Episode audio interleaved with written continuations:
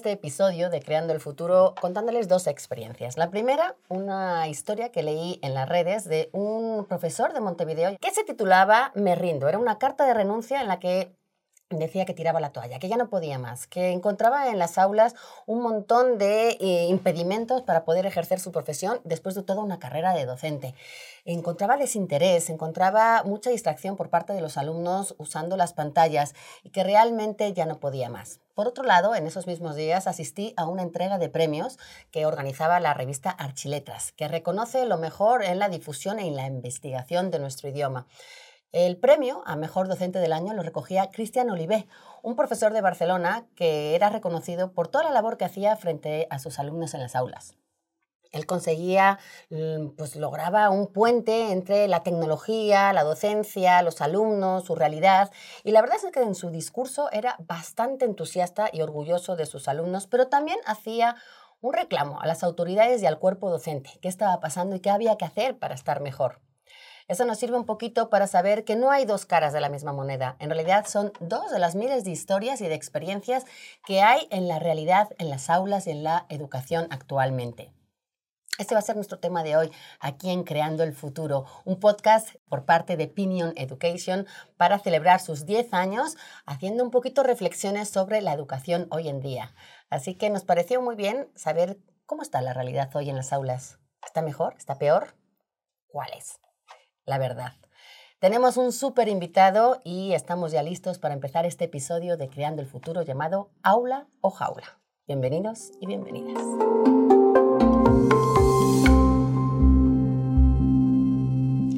Pues tenemos a ni más ni menos que a Tony Solano, un docente que nos llega desde Castellón, en España, que ha escrito un libro maravilloso llamado Aula o Jaula, que hace efectivamente un diagnóstico sobre lo que está pasando desde su punto de vista. Tiene una historia de vida muy particular.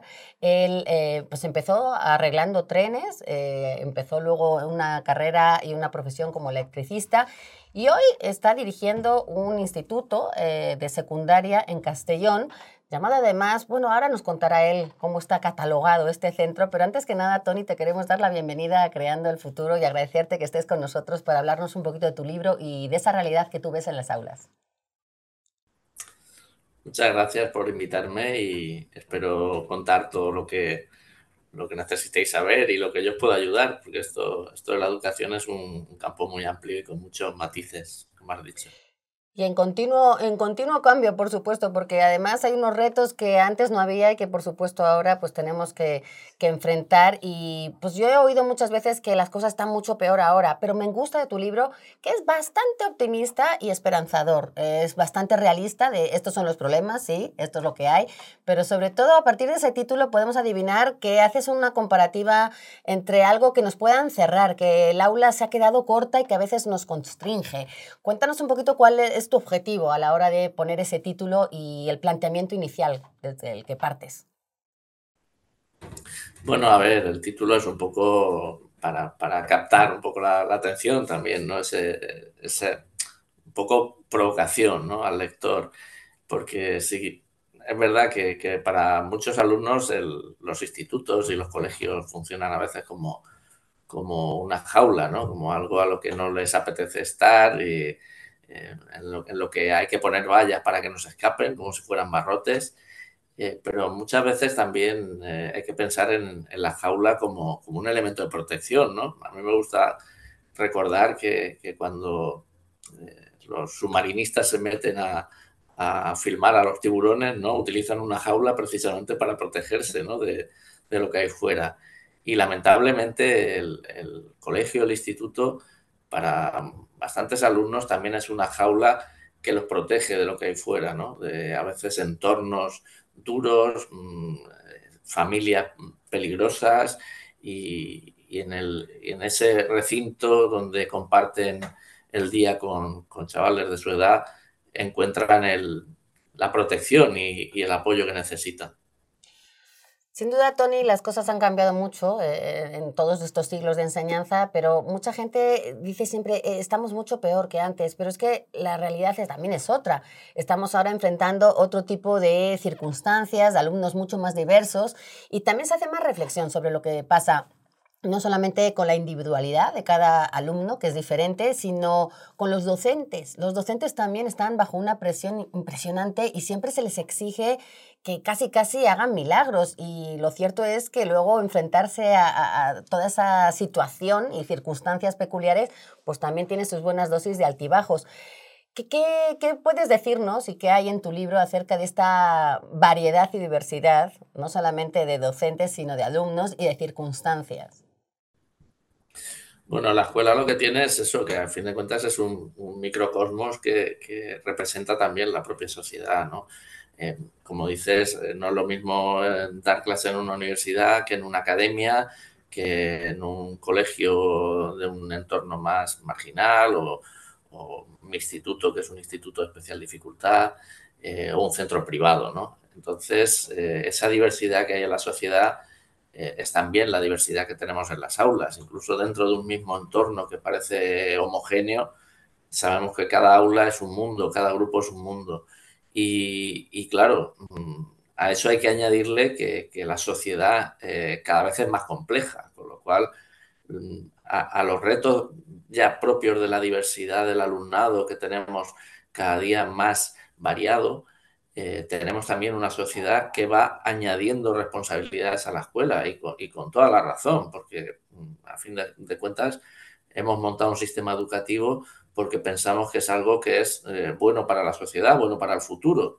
Entonces es justo que pidamos esas responsabilidades. Pero quizá ahí es donde empieza a, chirriar los tiempos, ¿no? Porque parece que el tiempo de la sociedad va a un ritmo y el tiempo de la escuela va a otro. Quizá porque no se le está dotando de los recursos y de, y de los equipamientos que necesitan.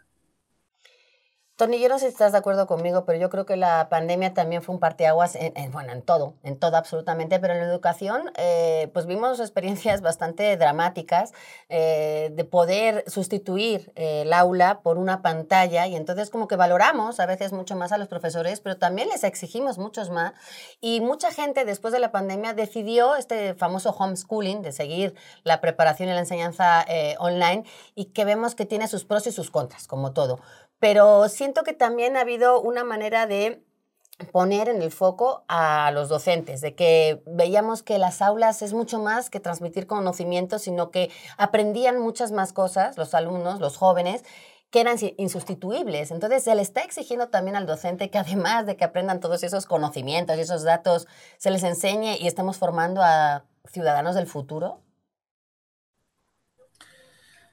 Sí, sí, yo creo que la pandemia sí que ha supuesto un, cambio, ¿no? Al menos en la concepción de lo que es la escuela y lo que debería ser. Eh, de hecho, el libro este de Aula a Jaula surgió precisamente de las reflexiones a partir de, qué había cambiado con la pandemia, qué había cambiado con esa, con esa eh, encerrarnos todos en casa y, y, comunicarnos solo a través de pantallas. Y es cuando vimos claramente que el, poder de la escuela o, digamos, el, valor, el valor añadido que tenía la, educación eh, presencial era el que podían aportar sus profesores y, sus maestros. Un valor que va mucho más allá de la transmisión de conocimiento, porque si fuera la transmisión de conocimiento, precisamente eh, en YouTube podemos tener un montón de vídeos maravillosos con tutoriales de todo lo que, de todo lo que queramos pero justamente lo que, lo que se evidenció en esa pandemia era que lo que más necesitábamos era ese contacto personal y esa capacidad que tiene el, profesorado de eh, organizar un grupo y de generar relaciones dentro de ese grupo, de proporcionar a cada alumno eh, en función de sus necesidades, de, sus capacidades, eh, poner en marcha equipos de trabajo, trabajo cooperativo, todo eso en, en el confinamiento y en la vida encerrada de la pandemia eh, no se podía hacer. Y, creo que, que, ese acompañamiento humano es el que nos hizo diferentes y el que nos dio valor como escuela. Conocimientos que además no solamente tienen que ver con matemáticas, historia, biología y demás, sino que además ahora se suman un montón de presiones que tienen que ver con el machismo, el bullying, el feminismo, la violencia, el racismo y tantos temas que ahora están muy presentes y con este contacto que los eh, muchachos tienen con las redes sociales y con Internet en general, pues tienen acceso a toda esa información mucho antes y mucho más abrumadora.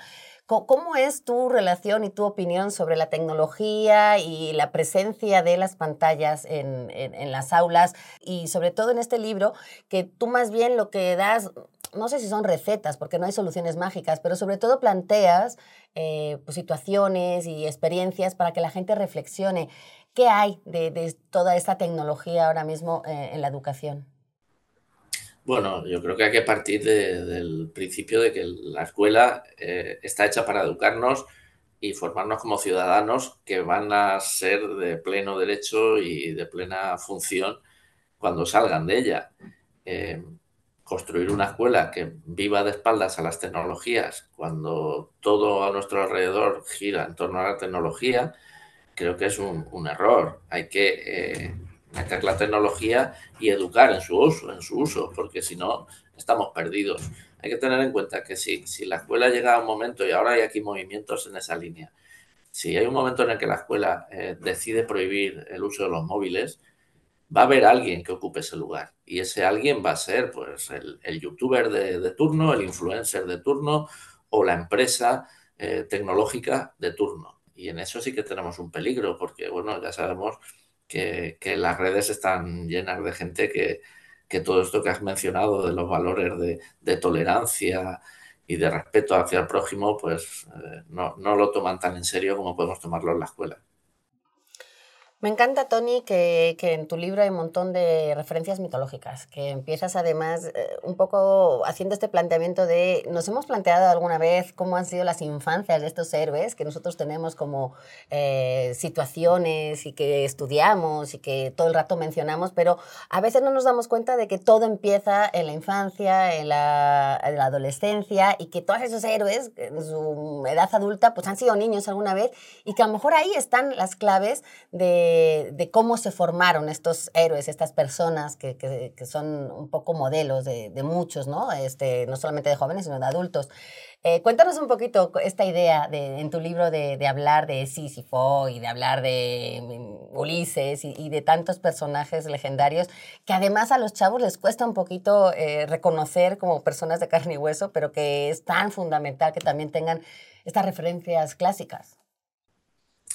Sí, eh, bueno, teniendo en cuenta que, con todas las responsabilidades que se nos cae encima de, la escuela y de la educación, con todos, todas esas cuestiones que, las familias depositan en nosotros como profesores y como maestros, eh, todo lo que se espera de nosotros eh, es casi una empresa mítica, ¿no? pues quieren que seamos padres y madres que, acogemos con cariño a sus hijos, quieren que seamos formadores de lo nuestro, que seamos grandes matemáticos, grandes filólogos, grandes historiadores, también quieren que seamos mm, psicólogos, eh, coach, ¿no? que, está ahora de moda, y, claro, eso solo lo puede hacer un, héroe, ¿no? alguien sacado de la mitología. Pero claro, también es verdad que, que si uno va a la mitología clásica, pues descubre que esos héroes no son los héroes puros y, siempre perfectos, ¿no? Que esos héroes también tienen sus claroscuros y tienen su, parte humana, ¿no? Eh, son dioses, pero también con, vicios y virtudes humanas, ¿no? Y ahí es donde entramos un poquito eh, la comunidad educativa en general. Yo creo que, cuando muchas veces se pinta a, los chavales, a los niños y niñas como... Eh, que, no tienen interés, que no quieren hacer nada, que solo, solo les preocupan los móviles, solo les, preocupan los juegos. Eh, estamos mm, reduciendo a, lo particular algo que, es mucho más general y más amplio. Eh, ellos también tienen sus días buenos, sus días malos, pero bueno, como los adultos. Cuando oigo hablar de los jóvenes, muchas veces digo, y los adultos nos hemos mirado, los adultos nos hemos mirado cuando decimos que los jóvenes están enganchados a los móviles y vas a cualquier reunión de adultos y los ves enganchados a los móviles. Ahí estamos, en estos tiempos convulsos, ¿no? que se habla en la novela, en el, libro, en estos tiempos convulsos, mm, todos somos un poquito esos héroes eh, bipolares, ¿no? entre, entre la virtud y el vicio. Hablabas, Tony, de, lo que se les exige a los docentes de repente ser un montón de cosas que van más allá de, los conocimientos que tienen que transmitir. Em, ¿Qué tan importante es que un docente tenga esta parte pedagógica y didáctica? ¿Qué tanto sirve porque tú también hablas un poco de estas dos, em, digamos, modelos, ¿no? El profe guay, el profe mm, pues, que se hace muy el, cercano y que de repente tiene que ser casi el amigo de todos, y el profesor más académico, el que establece como una distancia con el alumno de yo soy la autoridad y prefiero que haya eh, pues, e, e, esa brecha. Pero hay un término medio, se pueden ser, o hay un, todo un abanico de maneras de ser eh, que se valen todas según sea también, eh, pues ahora sí que el alumnado que, que, tengas enfrente, porque me imagino que cada curso y cada salón es diferente. Sí, la verdad es que recurrimos muchas veces a caricaturas basadas en los extremos, ¿no? Em, entre, entre ese profesor guay que parece ser que no sabe nada, pero convierte la clase en una especie de circo, de espectáculo, de show, ¿no? Y el otro profesor como has caracterizado, ¿no? Serio, que va a lo suyo y que de ahí no se mueve, ¿no? Yo creo que hay que buscar ese término medio que apuntas, ¿no? Hay que, necesitamos mm, profesores, docentes muy bien formados, que sepan mucho de lo suyo, pero que a la vez eh, sepan enseñar, porque yo insisto, o sea, no, a mí yo soy licenciado en filología, eh, experto en lengua y literatura, pero a mí no me pagan por ser eh, experto en lengua y literatura. Me, pagan y, mi función es enseñar lengua y literatura. Por mucha lengua y literatura que yo sepa, si no soy capaz de que mis alumnos aprendan, mm, da igual, yo puedo ser un premio Nobel, pero no ser un buen profesional de la educación si no consigo mover a estos alumnos para que aprendan conmigo. Y también hablas, eh, Tony, de, la participación, de, esa colaboración entre los alumnos, las alumnas y, los profesores y las profesoras, como haya que este intercambio. ¿Cómo debería ser un intercambio entre, entre alumnos y profesores para que hubiera esa colaboración eficiente y fructífera y enriquecedora y sobre todo integral? Sí, aquí entra el problema de los modelos mm, educativos, ¿no? Estamos cayendo en modelos educativos de centros muy grandes, centros con muchísimos grupos, con muchísimo alumnado. Mi centro tiene alrededor de 900 alumnos, prácticamente de etapas obligatorias casi todos, y, y, es muy difícil generar ese sentimiento de comunidad educativa cuando, cuando tenemos tantos alumnos, ¿no? creo que hay que volver a una escala más, más humana para precisamente trabajar de ese modo que tú, que tú dices. Eh, establecer relaciones del docente con el grupo, eh, introducir a las familias en el, en el, centro para poder trabajar en grupos interactivos o, jornadas en las que también participan padres y madres. Eh, nos falta abrir todavía más las aulas a la comunidad educativa. Y eso, claro, muy complejo cuando, cuando las estructuras son muy rígidas y además eh, eh, en una escala que es muy difícil manejar. Se pierde, se pierde precisamente esa, esa cercanía que daría eh, el maestro con un grupo reducido de alumnos donde podría prácticamente hablar con todos y cada uno de ellos. Y, perdemos esa escala y creo que, que estamos perdiéndonos algo muy importante. Tony, en tu presentación yo te, mencionaba como una carrera bastante curiosa en la que has llegado a la licenciatura y a ser director de una escuela que además eh, califican como de mm, especial dificultad. Ya nos contarás ahora eh, a qué se refiere esa expresión. Eh, ¿Cómo te hizo a ti llegar eh, todo este interés, todas estas aficiones, todas esas experiencias que tú tuviste para querer llegar o cómo fue llegar a un aula y luego a, querer incluso dirigir un, centro escolar donde tú puedas ya incidir más en lo que se está haciendo ahí. Bien, bueno, yo procedo de una familia que son ferroviarios todos, entonces mi vocación siempre había sido ser maquinista, ¿no? Conducir trenes, ¿no? Que es algo como muy de, sueño de, niños, ¿no? Hay niños que quieren ser astronautas, pues yo quería ser maquinista.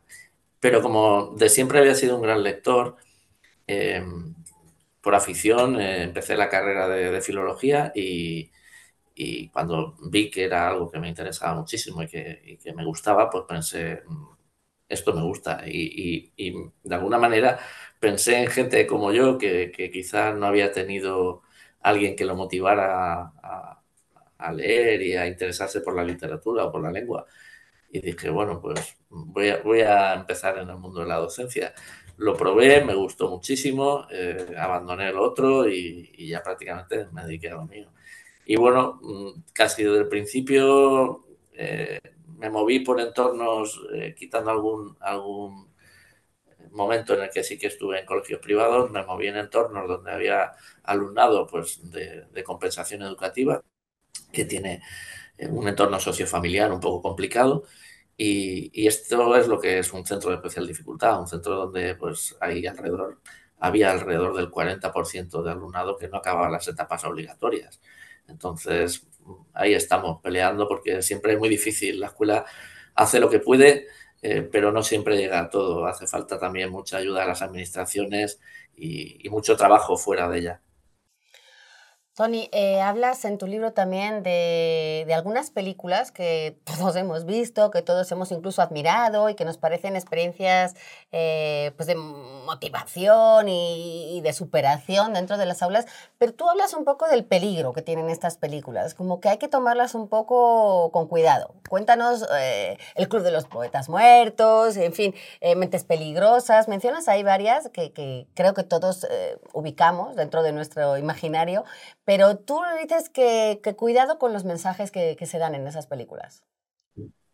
Sí, bueno, pues es como, una comedia romántica, ¿no? Pues uno le gustaría que, el amor y las relaciones de pareja fueran siempre como las comedias románticas, ¿no? Y que tuvieran siempre finales, felices y, todo esto.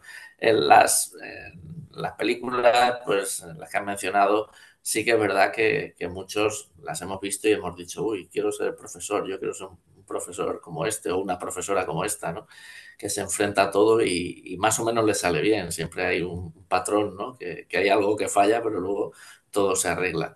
Y, quizá eh, no se trata tanto de romantizar la, profesión, sino de, mm, poner un toque de realismo. Sí, esas películas están bien, pero ojo, cuando llegues y aterrices en el aula, muchas veces lo que te cuentan en las películas se queda corto y pensar que siempre estamos trabajando con menores, con lo cual los dramas todavía se multiplican más. Yo creo que es una, profesión que, tiene días muy buenos, días muy malos, pero cuando miras al horizonte y piensas que puedes estar aportando algo, eh, un granito de arena para hacer la vida mejor de, estos menores, pues es algo que, satisface mucho, es lo que, lo que nos llena en el día a día y que compensa muchas veces todos los horrores que hay detrás.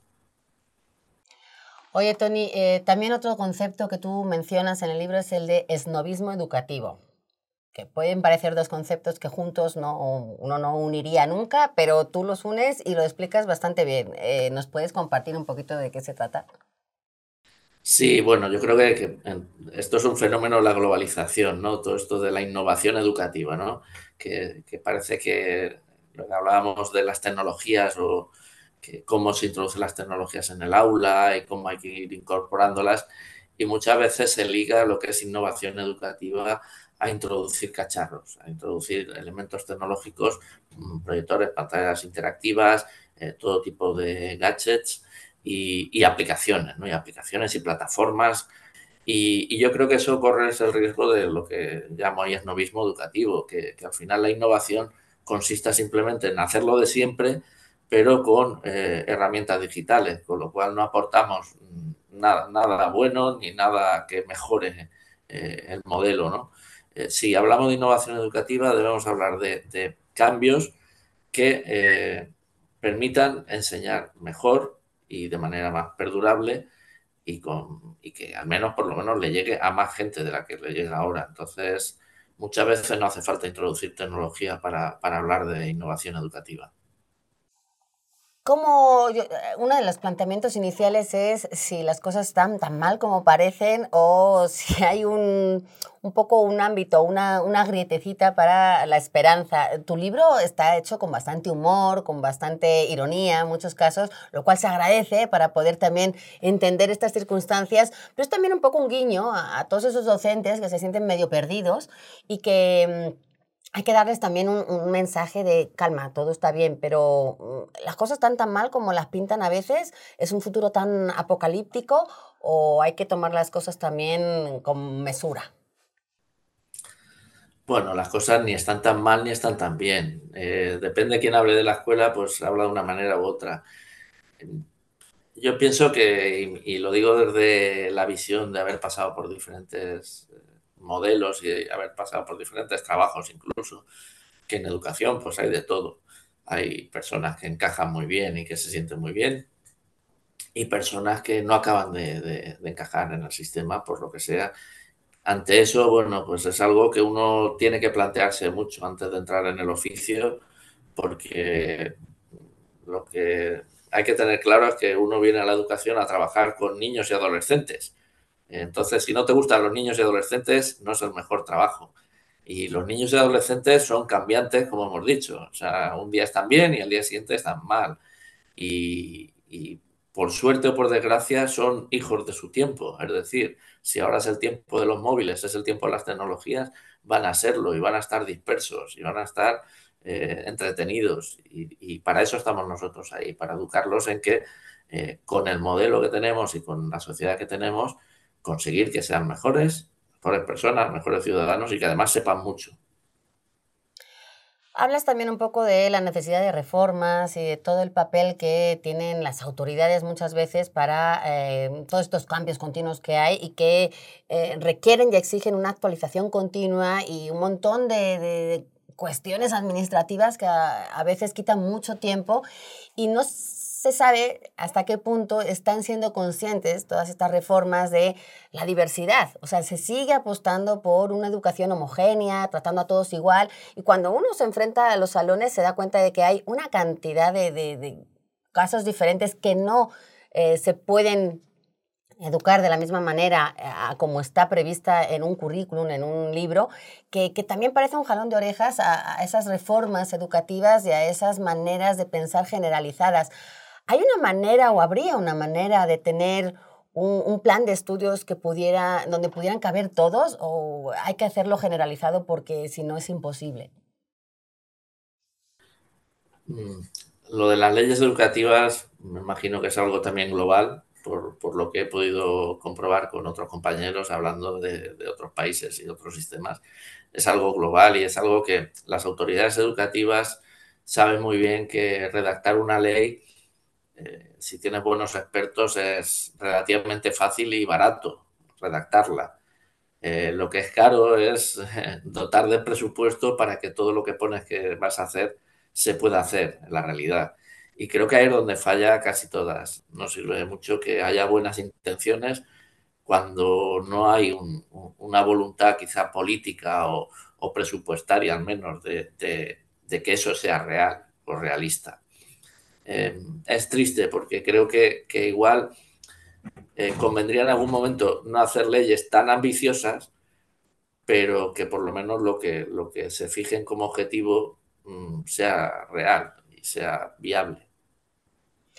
Y otra de las cosas, Tony, que, que tú mencionas es esta esta dificultad de que siempre parecemos empezar de cero, que, que, cada vez que uno empieza un ciclo escolar, pues parece que no ha servido nada lo que ha pasado en los años anteriores y en lugares eh, diferentes, que falta un poquito este trabajo en equipo eh, de compartir experiencias, compartir dificultades, compartir soluciones que muchas veces encontramos y, y un poco esta, mm, sí, esta colaboración, incluso entre países, que antes mencionabas tú que cómo estaban en otros países.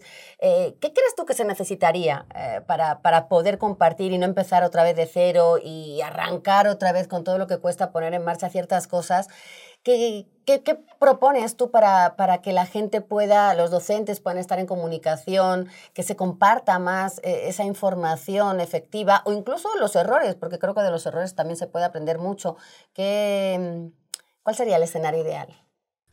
Bueno, yo creo que también en esto, a partir de la pandemia, hemos cambiado, ¿no? Ha habido más más conciencia de que se puede aprender online y se pueden hacer encuentros virtuales y se pueden hacer, pues como estamos viendo, podcasts, se pueden hacer eh, canales temáticos de educación y, un poco ese acompañamiento, porque la sensación al final que tiene uno es que eh, nuestro centro, nuestra clase es un, es un mundo aislado del resto y eso no es así y, los problemas que tenemos en, España los, los, tenéis allí y, los tienen en otros países, si no iguales, muy parecidos, ¿no?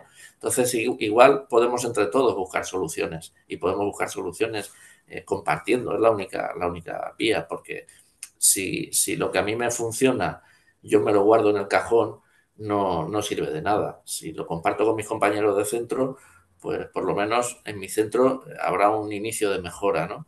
Pero si consigo compartirlo más allá de, las paredes de mi centro, pues probablemente eh, les beneficia a otros, igual que yo me veré beneficiado si otros comparten conmigo. Así que tenemos que empezar, y, con esto llevamos muchos años, ¿eh? porque yo empecé en el mundo de los blogs educativos hace ya más de 15 años y la filosofía es la misma, es compartir experiencias y aprender de los otros.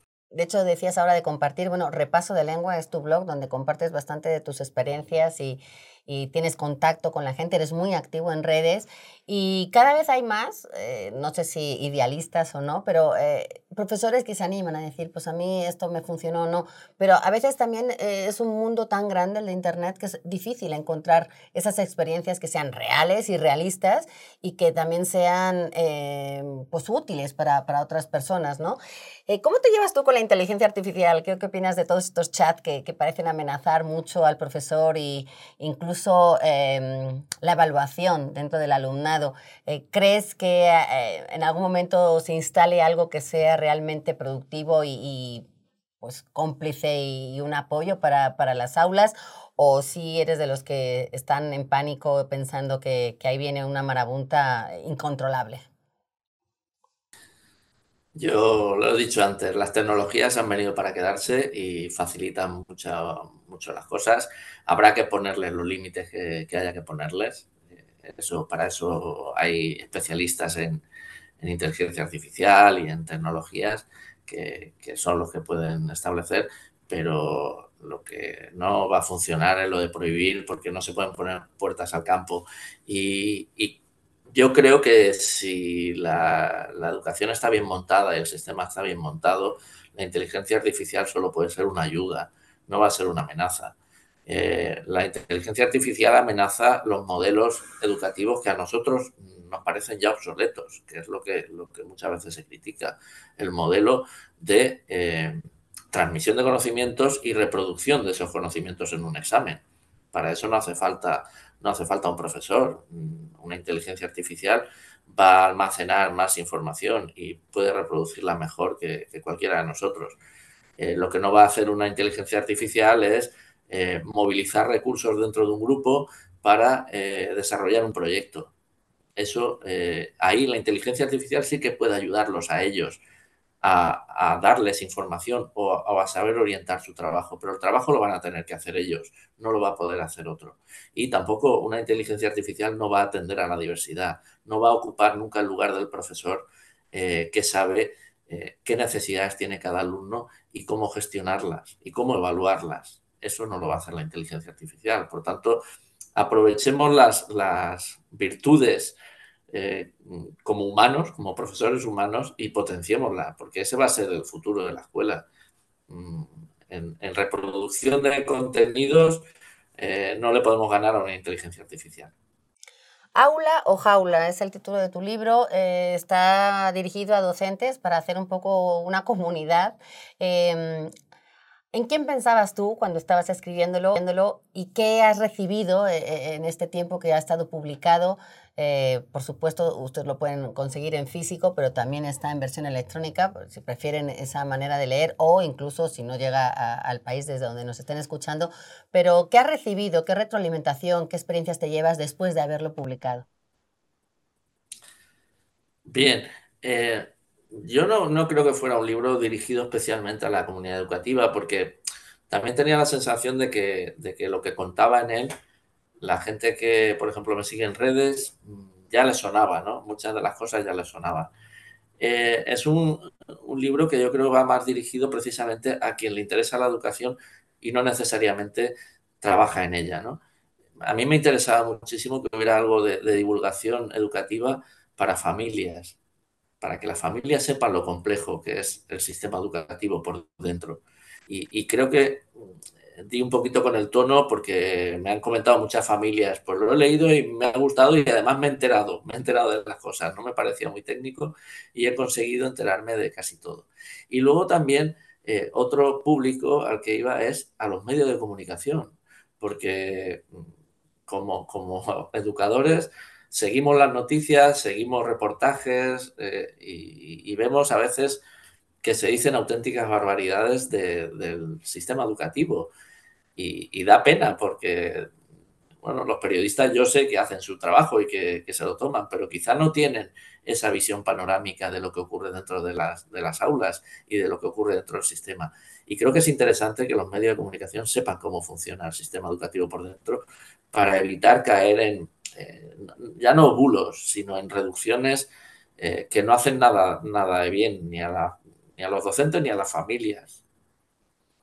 Pues ahí está Tony Solano, al que pueden seguir en redes y enterarse de todo esto. Sí, te puedo decir que es un libro en el que uno se identifica, aunque no esté cerca de la docencia, pero todos hemos pasado por las aulas, todos tenemos a algún hijo, sobrino, alumno, um, vecino que, esté ahora mismo cursando algún nivel académico y desde luego pues también saber cómo, cómo uno puede colaborar desde su situación de ciudadano y desde un poco este, este, esta comunidad y esta sociedad que creo que nos falta un poquito eh, tendernos la mano y, de repente pues ser más colaborativos entre nosotros y no tan individualistas.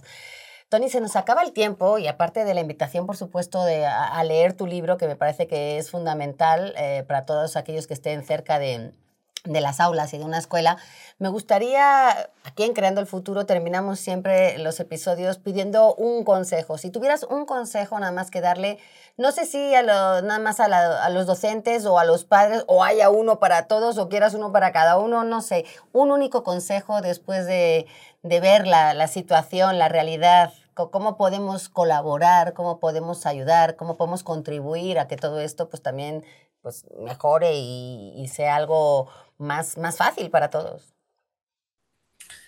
Bueno, yo a los futuros docentes les aconsejaría que pensasen siempre que sus alumnos podrían ser sus hijos o sus sobrinos, que, por favor que, lo, que, nos tratemos con humanidad, que, que, esos alumnos que aparentemente parecen diseñados para ser tus enemigos y para fastidiarte el día, no lo son. O sea, son niños y niñas que tienen otros intereses probablemente y que, y que tú estás ahí para ayudarlos. Entonces, eso, muchas veces eh, el vivir tan rodeado de, niños y adolescentes todos los días nos hace perder esa perspectiva de, de quiénes son, ¿no? que son menores y son muy vulnerables. Y luego a la familia, si, si, si ya la parte de familia, pues les pediría esa confianza. ¿no? Yo creo que que las decisiones que pueda tomar un docente pueden ser acertadas en algún caso y, equivocadas en otro, pero se hacen siempre pensando que es lo mejor, eh, al margen de que pueda haber algún docente que, esté un poco despistado. Entonces, si las familias confían en nosotros, todo nos irá mejor. Y si se hace algo que ellos no entienden, por favor, que vayan a los centros, que hablen con los profesores, que hablen con los equipos directivos, que se les darán las explicaciones, pero que confíen en nosotros, porque si trabajamos juntos, ellos irán mejor. Si trabajamos enfrentados, el que paga siempre es el, más vulnerable. Vocación, sin lugar a dudas, una de las palabras que también se menciona mucho en, este libro de aula o jaula, porque sin duda pues se vale rendirse y de repente decir no puedo más, apartarte un rato o para siempre, si uno lo, lo crea así necesario, pero también, ¿por qué no?, aspirar a premios y, eh, reconocerlos y, y, recibir ese aplauso de, de gente que, que, está en un momento eh, como muy empático, ¿no?, con, con toda esa, esa labor de enseñanza. Te agradecemos muchísimo, Tony Solano, que hayas estado con nosotros en Creando el Futuro, eh, este podcast que, mm, pues, le damos a todo el mundo que quiera estar eh, reflexionando sobre la enseñanza, que creo que es un tema que nos debe eh, preocupar y ocupar a todos. Y pues te agradecemos mucho tu tiempo, te saludamos hasta Castellón, mucha suerte, mucho éxito, te seguiremos escuchando y leyendo. Y pues gracias por, por estar con nosotros hoy. Muchas gracias a vosotros, muchísimas gracias. Y a todos ustedes, esperarlos en el próximo episodio de Creando el Futuro. Aquí estaremos.